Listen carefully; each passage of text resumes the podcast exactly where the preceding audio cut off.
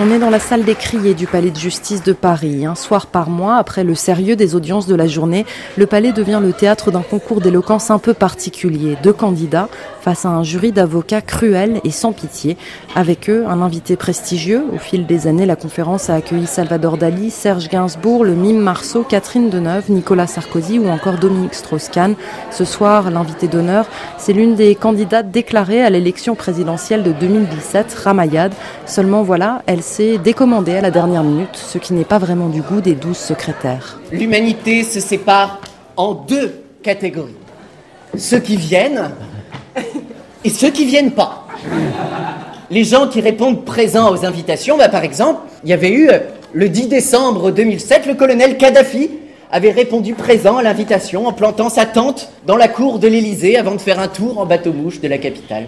Et puis il y a ceux qui ne répondent pas présent aux invitations, comme Ramayad, secrétaire d'État chargé des droits de l'homme, pendant que Kadhafi plantait sa tente dans la cour de l'Élysée avant de faire un tour en bateau-mouche de la capitale. Pendant que Simon Clémenceau, le secrétaire, dresse le traditionnel portrait de l'invité, absente, les candidats de ce soir, ils sont deux, écoutent, un sourire un peu crispé sur les lèvres, ils savent qu'après Ramayad, c'est eux qui vont y passer. Nicolas a 22 ans, il est étudiant en fac de droit. On n'est jamais prêt. On n'est jamais prêt. Stressé, très stressé, les jambes tremblantes, mais une fois que le premier mot va partir, euh, ce sera bon. Et en faisant la conférence Berlier, en fait, c'est moi qui prends 10 minutes de plaisir pour une heure de lynchage, mais c'est surtout 10 minutes de plaisir d'abord, et c'est pour ça que je le fais. Face au secrétaire, les candidats doivent défendre un sujet imposé et souvent absurde. Parmi les plus récents, faut-il retourner sa veste? Peut-on s'asseoir à deux dans un même fauteuil? Ou encore, faut-il cuisiner sa patate chaude? Ce soir, le sujet de Nicolas, la jupe a-t-elle le vent en poupe? C'est à vous, applaudissez-le, messieurs Une jupe, du vent, belle image que celle que produit mon imagination à cet instant. Je me souviens de cette fille que j'aimais beaucoup et qui me trompait un peu. Elle marche devant moi, son visage se retourne dans un sourire, une mèche de cheveux jaunes lui barre la figure. Elle est tellement belle.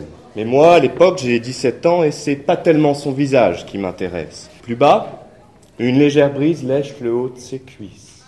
La jupe frétille, hésite un instant, puis succombe. Ça y est, elle s'envole. Je vois l'envers de l'origine du monde. Ce sillon interfessier sublime qui, d'un sourire vertical, semble m'inviter solennellement. Entre ici, Nicolas Nicolas en a du courage. Il était prévenu à la fin de sa prestation. Les secrétaires sont effectivement impitoyables. Extrait. Tu sais, nous, on en rencontre beaucoup quand même des sociopathes dégénérés toute la semaine. C'est pas nécessairement la raison pour venir nous en rajouter un peu. Je trouve que t'es un poète euh, incroyable. Par exemple, tu décris la femme de ta vie en disant elle a une mèche de cheveux jaunes. Jaune, les gars Et ce qui est très inquiétant, mon cher Nicolas, c'est que t'as l'impression d'avoir fait l'éloge des femmes à la fin. C'est très inquiétant. tu nous dis, euh, on écoute même les abrutis. Alors évidemment, c'est touchant de lucidité, mais c'est aussi touchant de naïveté, parce que non, on t'écoute pas, on t'écoute pas, on entend un peu un bruit comme ça, mais on n'arrive pas à écouter. Nicolas, bon joueur, encaisse sans rien dire. C'est un exutoire pour les secrétaires, dit-il. Demain matin, ils retourneront à leur robe noire et à des affaires sûrement moins amusantes.